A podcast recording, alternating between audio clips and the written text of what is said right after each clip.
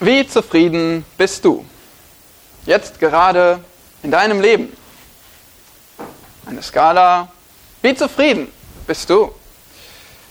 Als wir in den Vereinigten Staaten von Amerika wohnten, da erlebten wir viele sehr freundliche und sehr herzliche Menschen, was uns wirklich auffiel.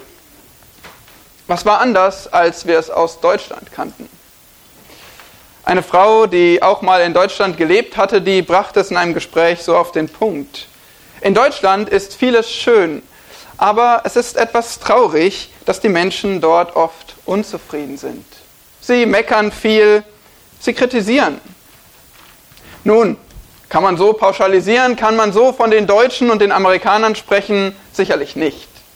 Jeder ist unterschiedlich und doch glaube ich, da ist etwas dran.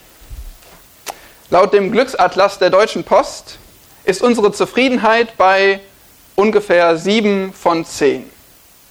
Nun, wir merken, es geht uns tatsächlich ziemlich gut hier in Deutschland, aber wir haben schon auch noch was auszusetzen, oder? Und äh, so meckern wir. So zeigen wir unsere Unzufriedenheit immer mal wieder und manchmal auch mal mehr. Zu Weihnachten haben wir gerade wieder gesungen, Gott wurde arm für uns. Dort heißt es Reichtum, Ehre, Karriere. Einfluss, Macht und Geld. All das suchen wir und sind doch einsam in der Welt. Wir sind nie zufrieden. Nein, wir wollen immer mehr. Und doch bleiben unsere Herzen leer. Ist es nicht so? Wie zufrieden bist du? Wir haben zuletzt die Psalmen 14 und 15 betrachtet und heute in der Reihe ist Psalm 16 dran. Ein wunderbarer Blick auf die Beziehung des Gläubigen zu seinem Gott. Voller Freude und Zufriedenheit. Ja, ihr wisst, dass die Psalmen das Liederbuch Israels sind. Loblieder, Anbetung. Sie lehren viel tiefe Theologie. Sie geben uns ganz verschiedene Blickwinkel auf die Situation des Lebens. Ja, sie sprechen in unseren Alltag hinein, weil es sind Lieder, es sind Gedanken von echten Menschen, so wie du und ich. Der Psalm 16, ihr dürft ihn gerne mal aufschlagen, wenn ihr noch nicht da seid, Psalm 16, der beginnt mit den Worten ein Miktam von David. Nun, David ist uns bekannt als der König, als der Autor von ungefähr der Hälfte aller Psalmen. David, ein Mann nach Gottes Herzen. Dieses Wörtchen Miktam ist ein unklarer Begriff, leider. Wir sind uns nicht ganz sicher, was er bedeutet. Aber ich denke, die beste Theorie ist, dass es sowas wie Inschrift bedeutet. Etwas aufgeschrieben zur Erinnerung. Etwas festgehalten, damit ich es ja nicht vergesse. Und so ist auch dieser Psalm 16, diese Erinnerung heute eine Erinnerung für dich und mich über unsere Beziehung zu Gott und unsere Zufriedenheit. Lasst uns Psalm 16 gemeinsam lesen.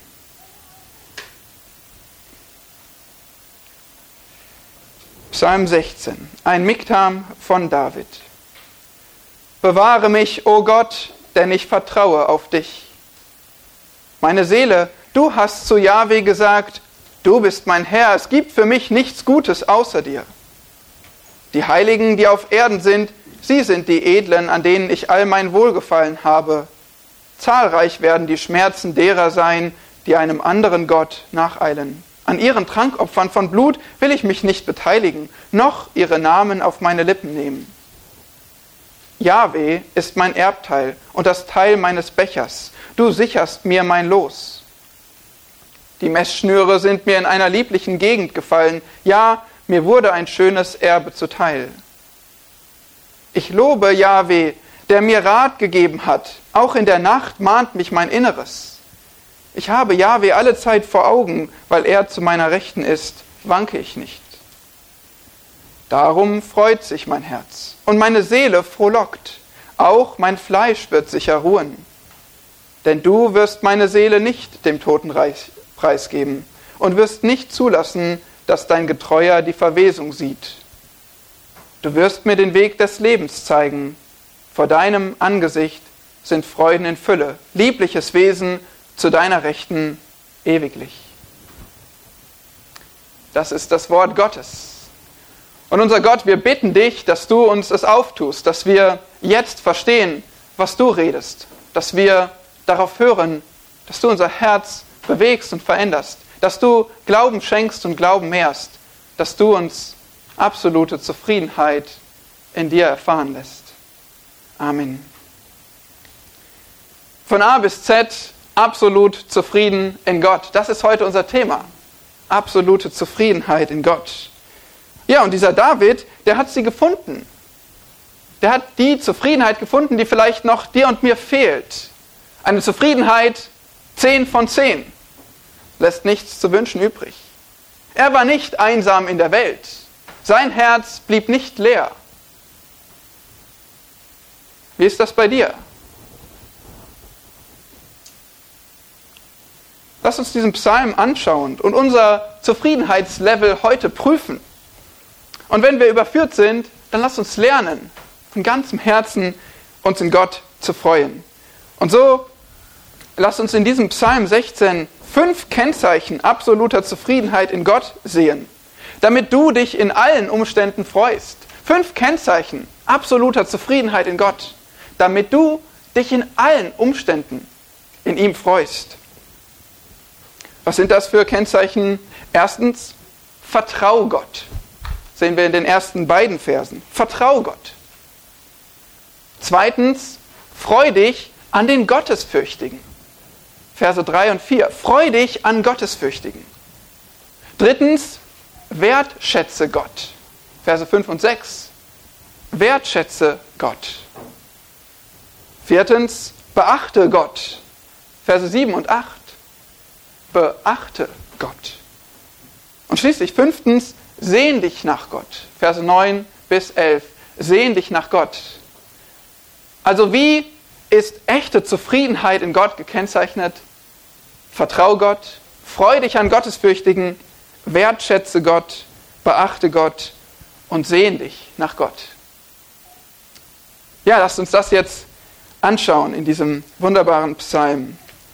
Also erstens, vertrau Gott. Wir lesen nochmal die Verse 1 und 2.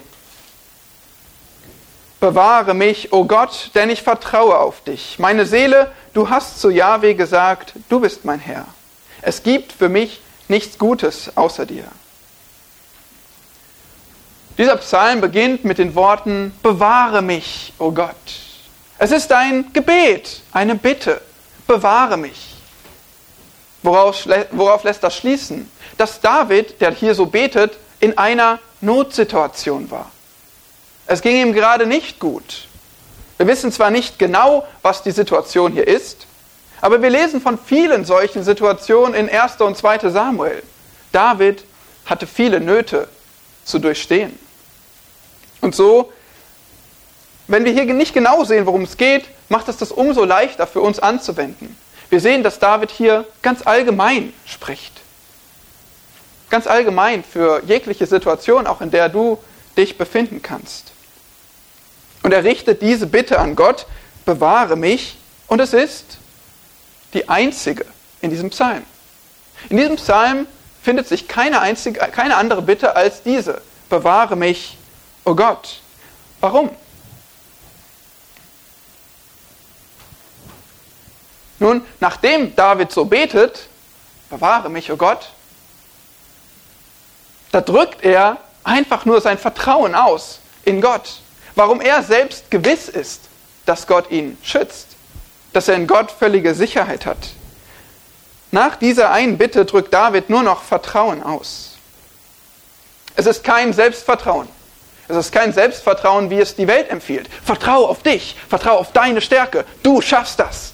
Du bist gut genug, du bist weise genug, du hast so viel gelernt, du hast die besten Freunde, du hast alles, was du brauchst. Vertrau auf dich. Du kannst es jedem zeigen.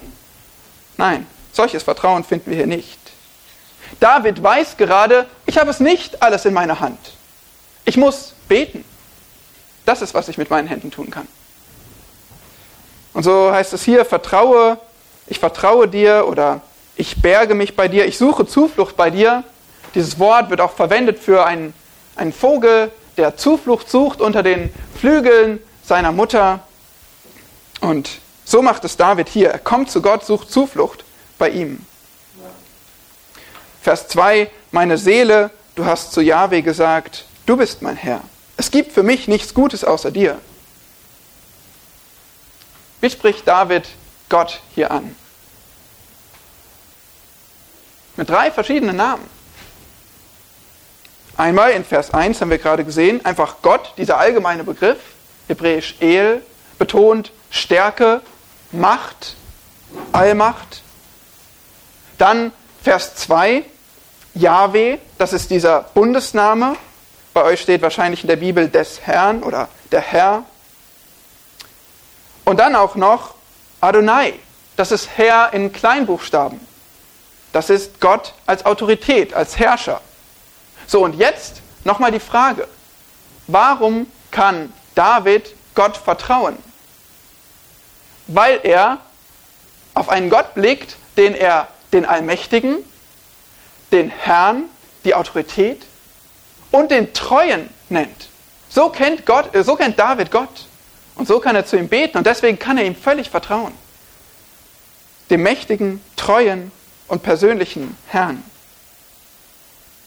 Daran sehen wir, dass unser Gottesbild der Schlüssel ist für unser Vertrauen. Ja, dein Gottesbild ist der Schlüssel dafür, ob du Gott vertrauen kannst oder nicht.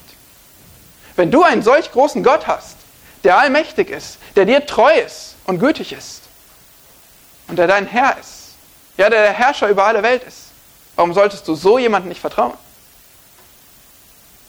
Aber wenn dein Gott jemand ist, der ohnmächtig dem Leid und der Not in dieser Welt zusieht, der dir nur ein Angebot machen kann, aber letztlich hängt alles an dir, ob du glaubst und gerettet wirst?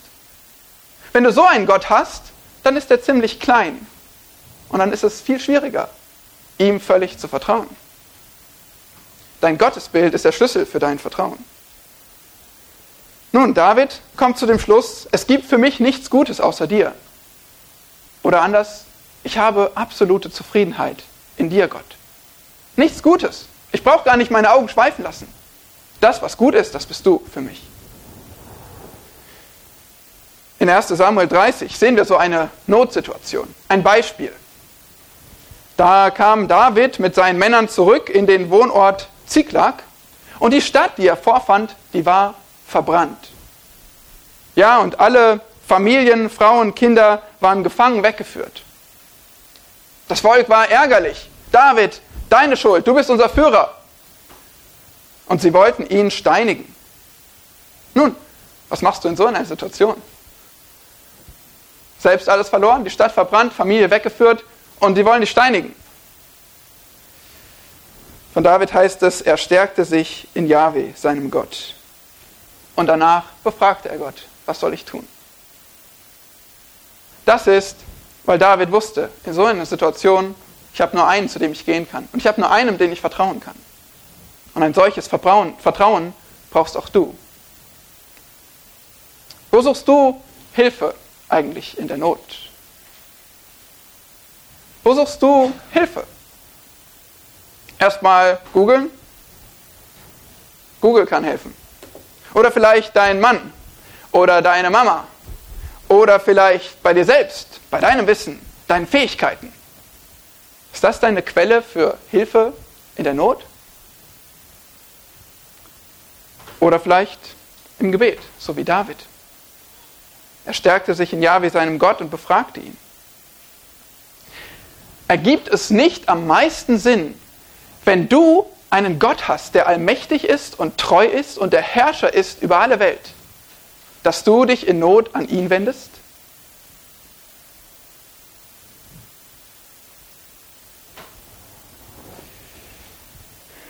Vertraue Gott. Ist der erste Schlüssel zur absoluten Zufriedenheit in ihm.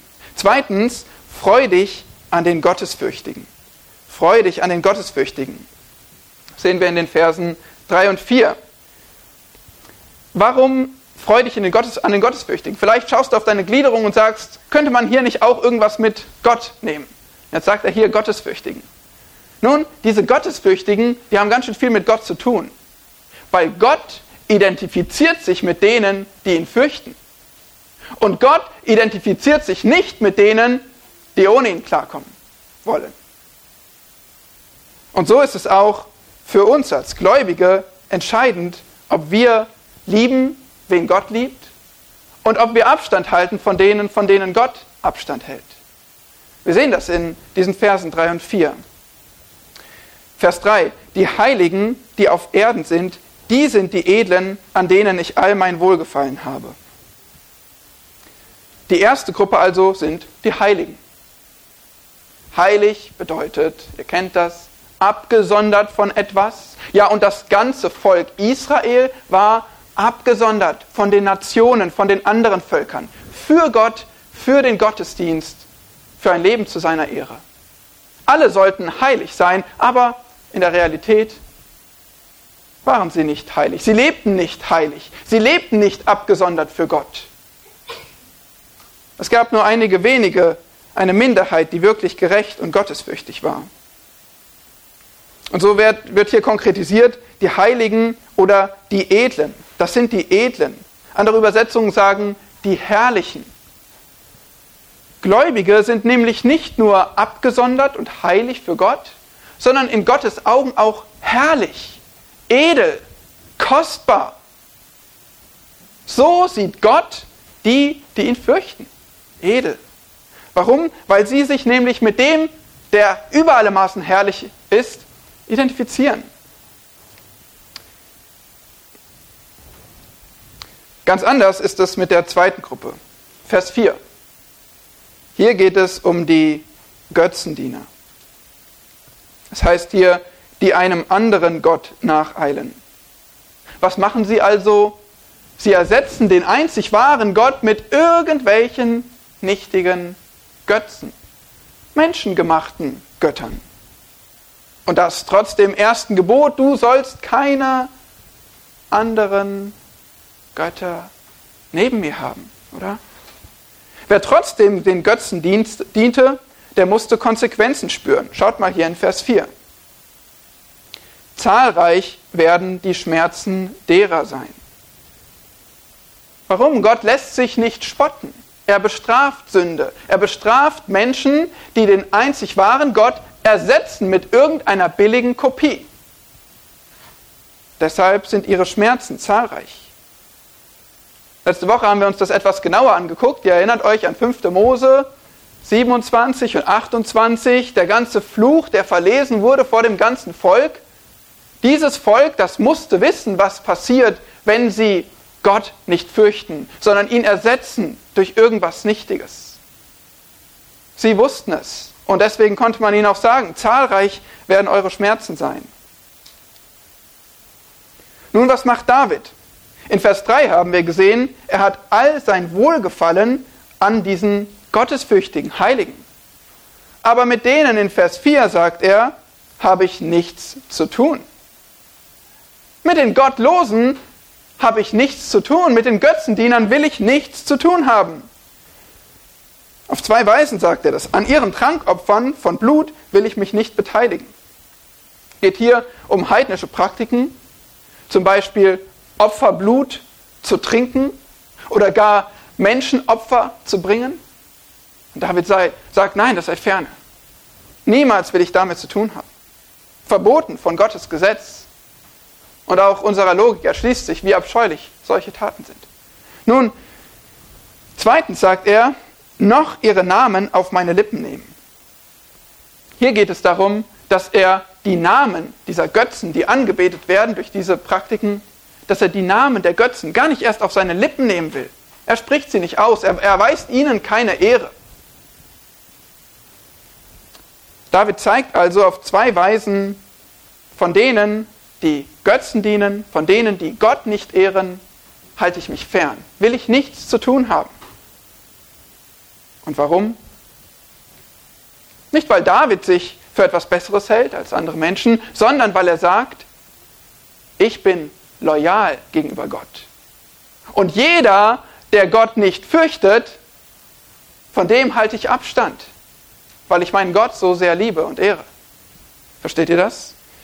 Im Psalm 1 kennen wir gut, da heißt es, wenn du Gott liebst, dann bist du nicht bei den Sündern. Dann hörst du nicht auf die Spötter. Dann folgst du nicht den Gottlosen. Im Neuen Testament, 2. Korinther 6, Gerechtigkeit hat nicht mit Gesetzlosigkeit zu tun. Licht hat keine Gemeinschaft mit der Finsternis.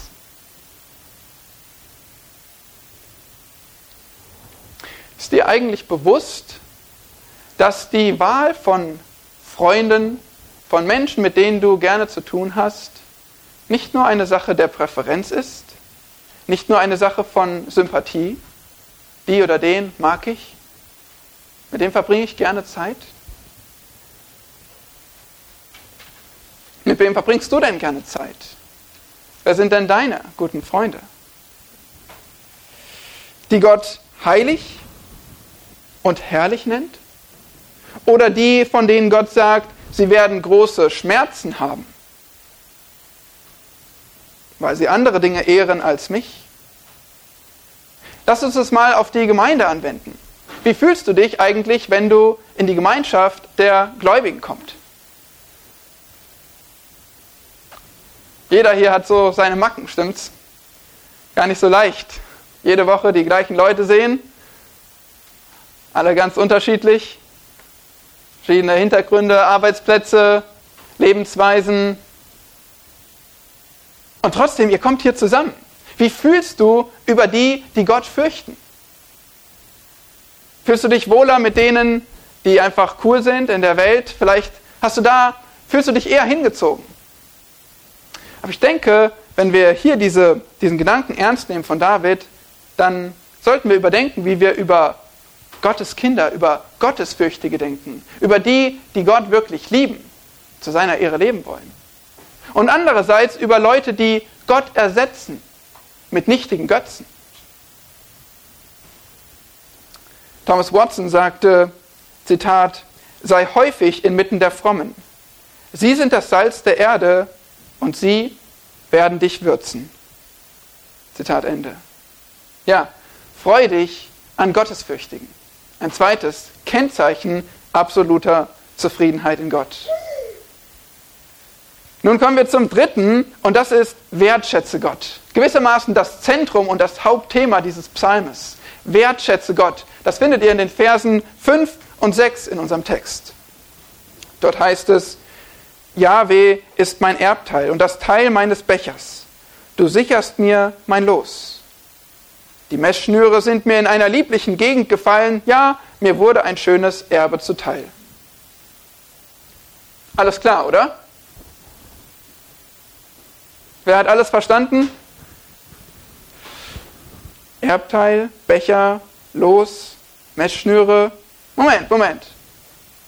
Hey, aber ihr könnt es verstehen, das ist gar nicht so schwer. Das sind Metaphern, das ist Bildsprache, um eine geistliche Wahrheit zu vermitteln. Okay? Es geht hier um den Kontext des Alten Testaments. Das Volk Israel, was ein tatsächliches Land, einen Boden bekommen hat, wo sie wohnen konnten, sich niederlassen konnten. Und diese Metaphern haben alle damit zu tun. Erstens mein Erbteil. Nun, die Stämme, die Familien des Volkes Israel, die haben alle ein Erbe bekommen. Grundbesitz, ein Ort, wo sie wohnen konnten, ihre Häuser bauen konnten. Und um so ein Erbteil, dieses hat, hat David hier auch im Blick, ein Teil des verheißenen Landes. Dies diente ihnen zur Versorgung. Ja, das konnten sie entweder ihr Vieh abgrasen lassen oder abernten, bewohnen. So konnten sie ihr Erbteil nutzen. Der zweite Begriff, mein Becher. Der Becher, der steht sinnbildlich für das Schicksal, für das, was Gott jemanden erleben lässt. Drittens, mein Los. Das hat wieder mit Erbe zu tun. Weil wie wurde das Erbe verteilt, dieser Grundbesitz? Durch Los. Gott lenkte Lose. Ihr kennt das, wenn man Lose wirft, dann will man irgendwie einfach nicht selbst entscheiden, sondern irgendwie den Zufall, wie wir ihn nennen, entscheiden lassen. Aber dort hat Gott die Lose gelenkt und so das Erbteil den Menschen zugeteilt. Und viertens die Messschnüre. Nun, das sind einfach Schnüre, die verwendet wurden, um Land abzumessen, abzustecken. Wir stecken heute auch noch Land ab. Und so haben sie auch dort das Land abgesteckt und zugeteilt. Nun, David spricht nicht von tatsächlichem Land hier, von tatsächlichem Bodenbesitz. Schaut mal den Text, wie verwendet David diese Begriffe? Er sagt, Jahwe ist mein Erbteil und das Teil meines Bechers. Jahwe sichert mir mein Los. Die Messschnüre sind mir in einer lieblichen Gegend gefallen. Ein schönes Erbe wurde mir zuteil. Aber was meint er damit? Gott ist mein Erbe. Gott ist mein Besitz. Gott ist dieses liebliche Erbe. Nun, Gott segnet tatsächlich auch materiell. Und ihr könnt ein Lied davon singen, wie Gott euch materiell beschenkt. Und auch die Israeliten erlebten das, dass Gott ihnen Gutes tat. Darüber hinaus wissen wir, wie Gott uns beschenkt, geistlich. Gott lässt uns nicht nur die Beziehung zu ihm erleben, sondern er schenkt uns mit ihm auch das ewige Leben. Er schenkt uns mit ihm die Freude in ihm. Er schenkt uns ein neues Leben. Er schenkt uns Veränderung und die, die Fähigkeit, Gutes zu tun und zu lernen, Gott gehorsam zu sein. All das schenkt Gott uns mit sich. Aber das größte Geschenk, das zeigt uns David hier, das größte Geschenk ist eine Person. Das größte Geschenk ist Gott selbst. Ihr erinnert euch an Vers 2, schaut nochmal. Da heißt es, ich habe nichts Gutes außer dir. Gott, du bist mein Erbe, du bist alles für mich.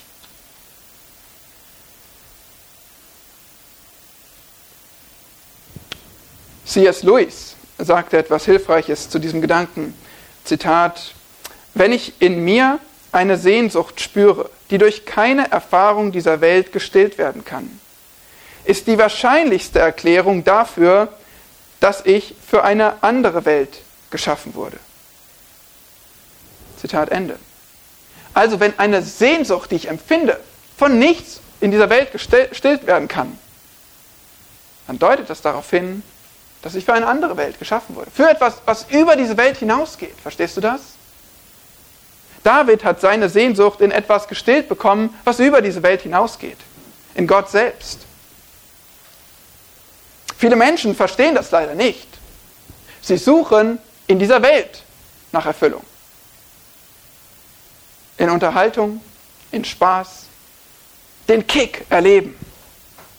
In Beziehungen, in Wertschätzung, in Liebe, in Ehre, in Karriere, in Reichtum.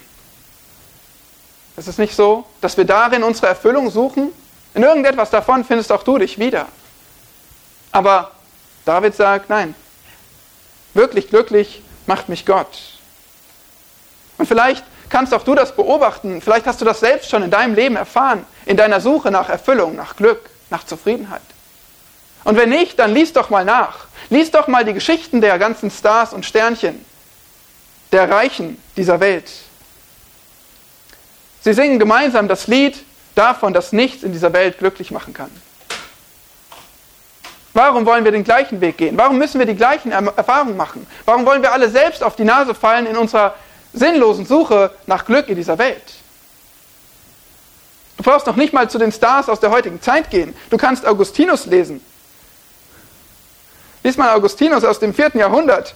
Der schrieb über seine Bekehrung zu Gott, Zitat, Wie süß war es auf einmal für mich, die fruchtlosen Freuden los zu sein, die ich früher zu verlieren fürchtete. Gott, du hast sie mir ausgetrieben, der du die wahre, souveräne Freude bist. Zitat Ende.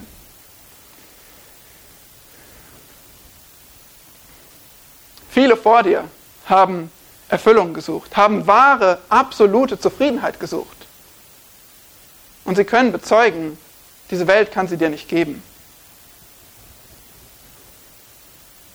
Zufriedenheit von A bis Z.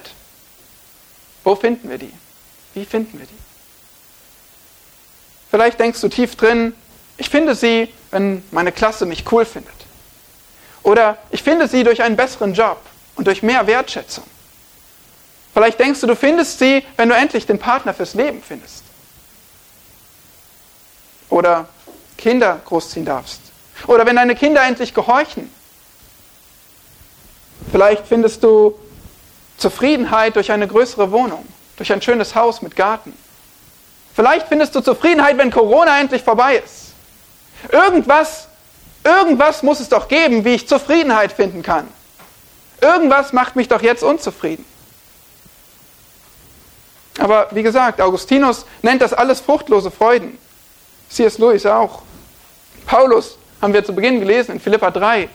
Es ist alles Schaden, alles Dreck. Ich achte alles für Schaden. Es macht mich nicht glücklich. Christus allein. Vielleicht müssen wir aufwachen. Vielleicht müssen wir endlich aufwachen und verstehen, dass uns nichts glücklich machen kann. Außer Gott. Weil so hat er es in uns angelegt. So hat er es in dich angelegt. Du bist von ihm geschaffen auf eine Weise, dass du nur in ihm Zufriedenheit finden kannst. Du musst wissen, dass du von Gott gemacht bist, für eine andere Welt. Und dass dein Wesen Zufriedenheit nur in Gott finden kann. Dass du nirgendwo sonst deine, Sehnsucht stillen kannst.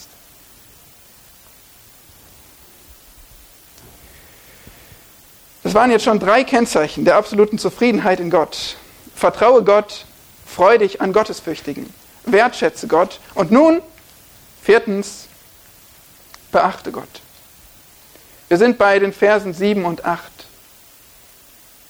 Ich lobe Yahweh, der mir Rat gegeben hat. Auch in der Nacht mahnt mich mein Inneres. Ich habe Yahweh alle Zeit vor Augen, weil er zu meiner Rechten ist. Wanke ich nicht. Hier sehen wir nun, wie David auf Gott Acht gibt. In Vers 8 gibt David Acht auf Gott. In Vers 7 lobt David Gott für zwei Dinge. Erstens für seinen Rat, nämlich dass Gott ihn leitet. Und tatsächlich tut Gott das durch sein Wort. Er leitet uns. Er gibt uns Leitung fürs Leben. Psalm 119. Ja, deine Zeugnisse sind meine Freude, sie sind meine Ratgeber. In dein Dunkel des Lebens bringt Gott Licht durch das Wort. Gottes Ratschluss, Gottes Rat ist kostbar für uns. So bezeugt es David. Und zweitens lobt er ihn für Korrektur. Er sagt hier, mich mahnt mein Inneres oder wörtlich meine Nieren. Im hebräischen Gedanken der Sitz unseres innersten Wesens, unserer Gefühle, unseres Willens, unseres, einfach unseres inneren Seins, unseres inneren Menschens. Und dann noch etwas, schau mal genau hier in den Text, Vers 7, in der Nacht mahnt mich mein Inneres. Das war für David, wenn wir ihn studieren, eine Zeit für das Gebet, für das Nachdenken, das Nachsinnen über Gottes Weisungen, über Gottes Rat. Er sagt also hier, wenn ich bete, wenn ich nachdenke, wenn ich zur Ruhe komme, dann überführst du Gott mich tief innen drin, korrigierst mich, wo ich Korrektur gebrauche, brauche. Aber wie ist das für dich mit Gottes Rat und seiner Korrektur? Kann ganz schön wehtun, oder? Deswegen laufen wir ganz gerne davor weg. David nicht. Er sucht Gott. Er sehnt sich danach. Er weiß, wie es vielleicht wehtut und dennoch ihn weiterbringt. Und so sagt er Vers 8, ich habe Yahweh alle Zeit vor Augen.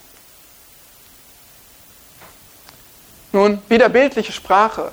Ich habe ihn alle Zeit vor Augen. Nun, ich sehe ihn vielleicht nicht in seiner in seiner Herrlichkeit direkt vor meinem tatsächlichen Auge, aber er ist immer in meinem Fokus. Mein Blick ist immer auf Gott gerichtet.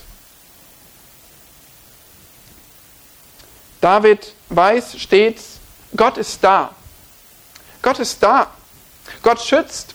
Gott ist Herr. Gott leitet mich. Dieses Bewusstsein drückt er hier aus. Ich habe Jahwe alle Zeit vor Augen. Was ein wunderbarer Vers, vielleicht Hast du ihn dir schon mal aufgeschrieben, auswendig gelernt? Ich habe Jahwe alle Zeit vor Augen. Ja, ihn im Bewusstsein haben, immer an Gott denken, alles mit Gottes Augen sehen. Und schließlich, weil er zu meiner Rechten ist, wanke ich nicht. Die Soldaten, die trugen Schwert in der rechten Hand, wenn sie Rechtshänder waren. Und ihr Schild in der linken, um sich zu schützen. Nun, welche Seite war ungeschützt? Die linke nicht, aber die rechte mit dem Schwert. David aber hat die rechte Seite nicht ungeschützt. Wen hat er zu seiner Rechten? Sein Gott. Er hatte den besten Bodyguard zu seiner Rechten. Gott, weil er zu meiner Rechten ist, wanke ich nicht.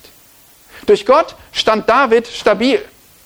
Er war sicher, unabhängig von allen Umständen, unabhängig wie heiß der Krieg tobt. Gott ist zu meiner Rechten und deshalb kann ich nicht wanken.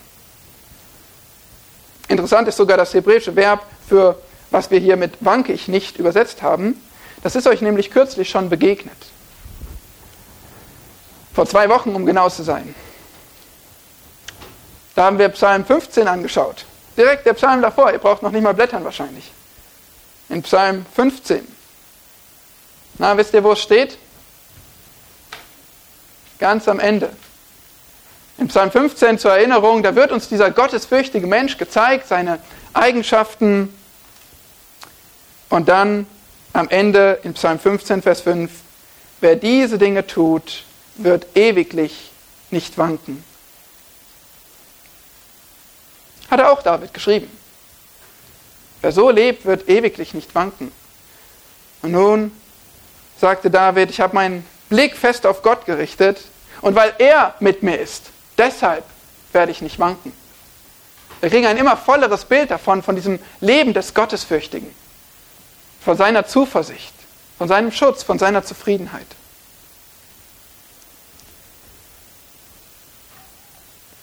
Ich habe mal einen Spruch gelesen.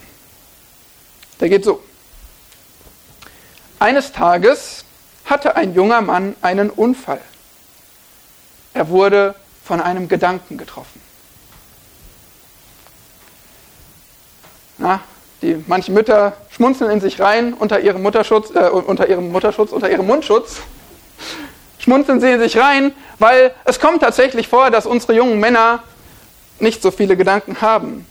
Und wenn sie mal von einem Gedanken getroffen werden, dann ist das gleich ein Unfall. Aber in der Regel denken wir ziemlich viel. Die Psychologen sagen, dass wir täglich ungefähr 10.000 Gedanken im Kopf haben. 10.000 Gedanken? 10.000 Gedanken? Was sind das bei dir für Gedanken? Worüber denkst du nach, so deine 10.000 Gedanken? Wofür verwendest du deine Gedankenkapazität?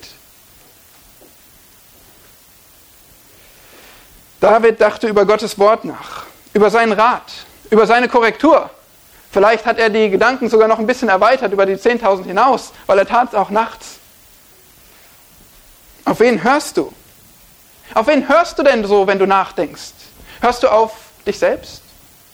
Redest du mit dir selbst? Ein bisschen dein Leben ordnen durch deine Gedanken? Oder hörst du vielleicht auf die Stimmen um dich herum? Auf die einflussreichen Menschen in deinem Leben, das können gute und schlechte Stimmen sein. Schlecht sind sie, wenn sie dich von Gott wegziehen, wenn sie dir Gottes Denken nehmen, beschränken.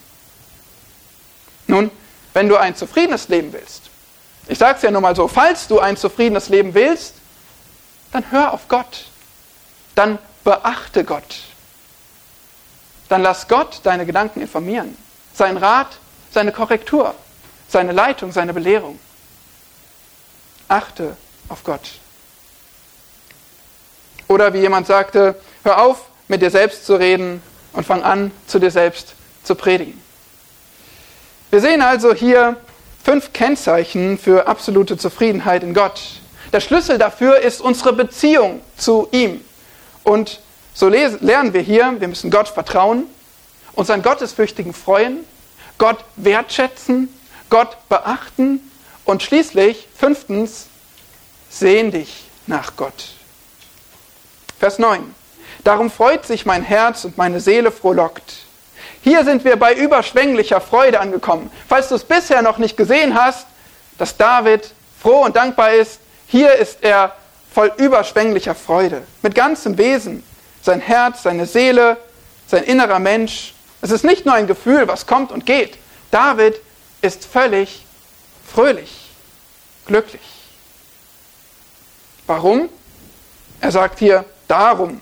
Nun, in den ersten acht Versen hat er es uns gezeigt, warum er allerlei Grund zur Freude hat. Gott ist dein Erbteil, Für ihn gibt es nichts Gutes außer Gott. Er lobt Gott, der ihm Rat gibt. David war glücklich wegen Gott. Punkt. Aber nun richtet David seinen Blick auf die Ewigkeit. Am Ende von Vers 9 heißt es, auch mein Fleisch wird sicher ruhen. Und mit diesem Gedanken geht es dann in Versen 10 und 11 weiter. Die erklären uns, warum David auch Zufriedenheit über dieses Leben hinaus hat. Schaut jetzt mal in Vers 10.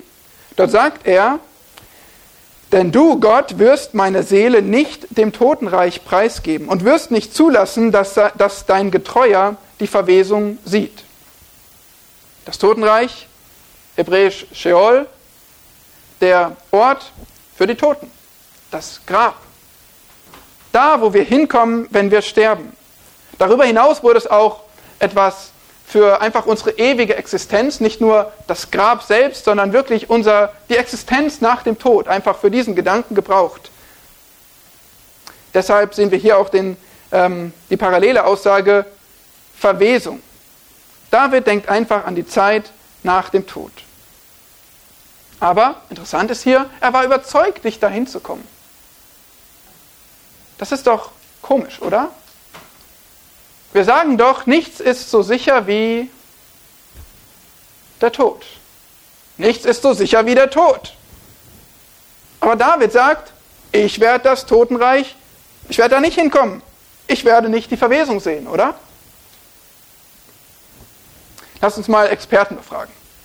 Ich schlage vor, Petrus und Paulus. Die greifen nämlich Psalm 16 auf im Neuen Testament. Blättert mal zur Apostelgeschichte Kapitel 2. Apostelgeschichte Kapitel 2. Petrus berühmte Predigt zu Pfingsten in Apostelgeschichte Kapitel 2. Wir können sie leider nicht komplett lesen, aber wir sehen dort, dass Petrus in Vers 25 auf David zu sprechen kommt. In Vers 25 bis 28 in Apostelgeschichte 2, da zitiert Petrus doch tatsächlich vier Verse aus Psalm 16. Psalm 16, Verse 8 bis 11. Und dann wird es interessant. Was machen wir mit diesen Versen? Vers 29. Ihr Männer und Brüder, es sei mir erlaubt, freimütig zu euch zu reden, von dem Stammvater David. Er ist gestorben und begraben, und sein Grab ist unter uns bis zu diesem Tag. Oh.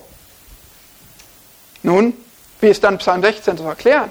Was hat David hier gemeint, wenn er doch gestorben und begraben ist. Vers 30. Da David nun ein Prophet war und wusste, dass Gott ihm mit einem Eid verheißen hatte, dass er aus der Frucht seiner Lenden dem Fleisch nach den Christus erwecken werde, damit er auf seinem Thron sitze, hat er vorausschauend von der Auferstehung des Christus geredet. Puh, dafür bin ich dankbar dass ich Psalm 16 nicht selbst irgendwie erklären und auslegen muss, sondern dass Petrus es für mich getan hat. Er sagt, David spricht hier als Prophet von Christus und der Auferstehung aus den Toten. Und um ganz sicher zu sein, Paulus bestätigt das in Apostelgeschichte 13. David spricht hier also von dem Messias, von dem Christus. Und wir kennen das, oder? Ihr denkt an Psalm 2, Psalm 22, verschiedene Psalmen, wo wir sehen, wie David spricht, aber nicht von sich selbst, sondern von dem größeren David. Von dem David, von seinem Nachkommen, von dem größeren König, von dem Messias. Und so auch hier. Und trotzdem ist das in Psalm 16 noch nicht alles. Wir sind in Psalm 16 beim letzten Vers angekommen. David spricht auch von sich selbst. Jesus Christus hat gesagt, weil ich lebe, sollt auch ihr leben. Christus war der Erstling der Entschlafenen, der Erste, der auferstanden ist, aber ihm würden viele weitere folgen. Und auch das war dem Propheten David bekannt. Und deshalb schreibt er voller Freude in Vers 11 den Höhepunkt dieses Psalmes. Du wirst mir den Weg des Lebens zeigen. Vor deinem Angesicht sind Freuden in Fülle, liebliches Wesen zu deiner Rechten ewiglich. Der Weg des Lebens, das ist der Weg von uns Gläubigen. Der Weg der Heiligung bis hin zu Gott. Und das letztliche Ziel ist tatsächlich Gottes Angesicht. Ja, dort werden, wird Freude in Fülle sein. Wie schön muss es sein, wenn wir Gott von Angesicht zu Angesicht erleben dürfen, seine Herrlichkeit erfahren und ganz verstehen. Und auch darauf hat David hier geblickt. Dort werden wir Gottes Güte oder Lieblichkeiten aus seiner Hand empfangen ohne Ende. Deine Gnade ist besser als Leben, sagt David im Psalm 63. Oder Paulus in Philippa 1. Für mich ist Christus das Leben und das Sterben ein Gewinn. David hat nicht nur absolute Zufriedenheit in diesem Leben, sondern weit darüber hinaus. Weit darüber hinaus. Für uns ist es sehr wichtig festzuhalten, Gott hat uns zur Zufriedenheit geschaffen. Aber er hat uns so konstruiert, dass wir wirkliche Zufriedenheit, absolute Zufriedenheit von A bis Z nur in ihm finden. Die gibt es nur in Gott, in Nähe zu ihm, in Vertrauen auf ihn. Suchst du dein Glück noch woanders? Ich habe schon ein paar Mal gefragt, aber ich möchte dich wirklich fragen, wo suchst du dein Glück? So vieles ist vergänglich, wo du dein Glück suchen kannst. Essen, Trinken, Urlaub, Reisen, Erlebnisse, Triumphe, Lob, Sex, Feiern, alles Mögliche vergänglich. Nur für den Augenblick die Freude. Wie nach dem Wind zu greifen, wie das Wasser in der hohlen Hand aufhalten zu wollen. Oder wie mein Sohn versuchte, Schnee im Auto mitzunehmen. Lass mich dich ganz ernst fragen. Erlebst du gerade völlige Zufriedenheit völliges Glück in Gott?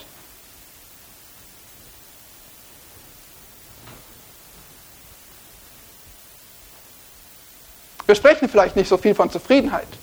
Wir wollen nicht menschzentriert sein. Ich hoffe, das bin auch ich hier nicht, weil ich sage, nur Gott gibt diese Zufriedenheit. Aber wenn du im Moment nicht diese absolute Zufriedenheit, dieses völlige Glück in Gott erfährst, dann ist die Gefahr real, dass du nicht wirklich zu Gott gehörst. Wenn du nicht völlig glücklich in deinem Gott bist, dann gehörst du vielleicht gar nicht zu ihm. Weil das kennzeichnet einen Gläubigen, einen Christen, dass Gott ihm alles ist. Dass er nicht woanders nach Erfüllung sucht, dass er seine größte Zufriedenheit im Herrn erlebt, und zwar unabhängig von allen Umständen. Das ist etwas für dich zum Prüfen. Bin ich wirklich glücklich allein in Gott? Und all diese Dinge, die jetzt heute genannt wurden, die mir sonst vielleicht Zufriedenheit geben könnten für einen Moment, die sind mir letztlich egal. Und wenn der Herr gibt und wenn der Herr nimmt, dann sei der Name des Herrn gelobt.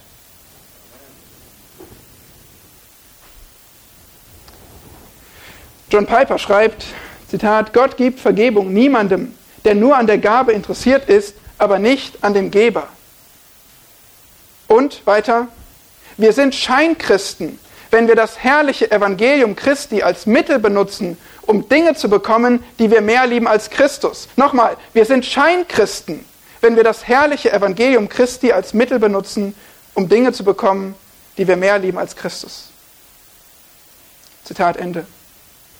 Bist du ein Scheinchrist? Ganz viel Schein nach außen, aber ganz wenig Christ innen drin? Wenn du die Dinge liebst, die Christus dir geben kannst, aber nicht Christus selbst. Wenn du die Segnungen schätzt, die die Gemeinde erlebt, aber den Gott nicht schätzt, Gott hat kein Interesse daran, uns seine Gaben zu geben, wenn wir den Geber der Gaben nicht lieben. Und das ist ernst. Ob du gläubig bist oder nicht, das ist ernst für uns alle, uns zu prüfen. Und so führt uns Psalm 16 vor Augen. Was sind Kennzeichen absoluter Zufriedenheit in Gott. Vertraust du Gott in allen Nöten, egal was es sei? Er macht alles gut. Ich habe nichts Gutes außer dir, Gott. Du bist mir genug.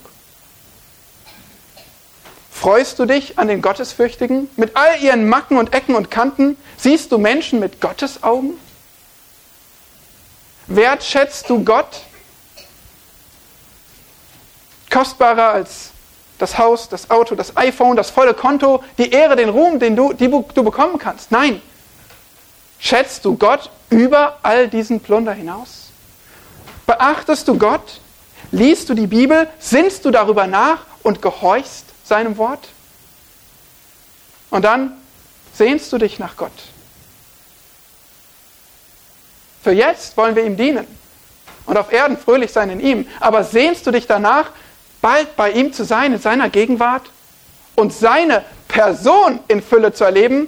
Nicht den, die, das Essen oder die äh, Lichter und, und, und Bilder und weiß ich nicht, was für Erlebnisse, die der Himmel alles zu bieten hat, sondern Gott?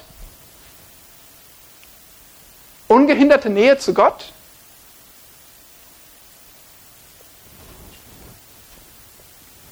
Wenn du solche absolute Zufriedenheit in Gott hast, dann habe ich jetzt wenigstens noch eine wunderbare Nachricht für dich. Nämlich dann ist heute ein wunderbarer Tag. Und dann wird deine nächste Woche genial. Und dein restliches Leben wird bombastisch. Weil du bist nämlich absolut zufrieden. Und nichts, egal was passiert, egal was dir vorenthalten wird, egal was dir weggenommen wird, dein Leben wird trotzdem genial. Weil du bist ja von A bis Z zufrieden in Gott.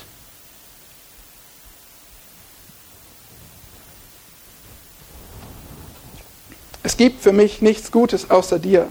Zufriedenheit 10 von 10. Weiter geht es nicht.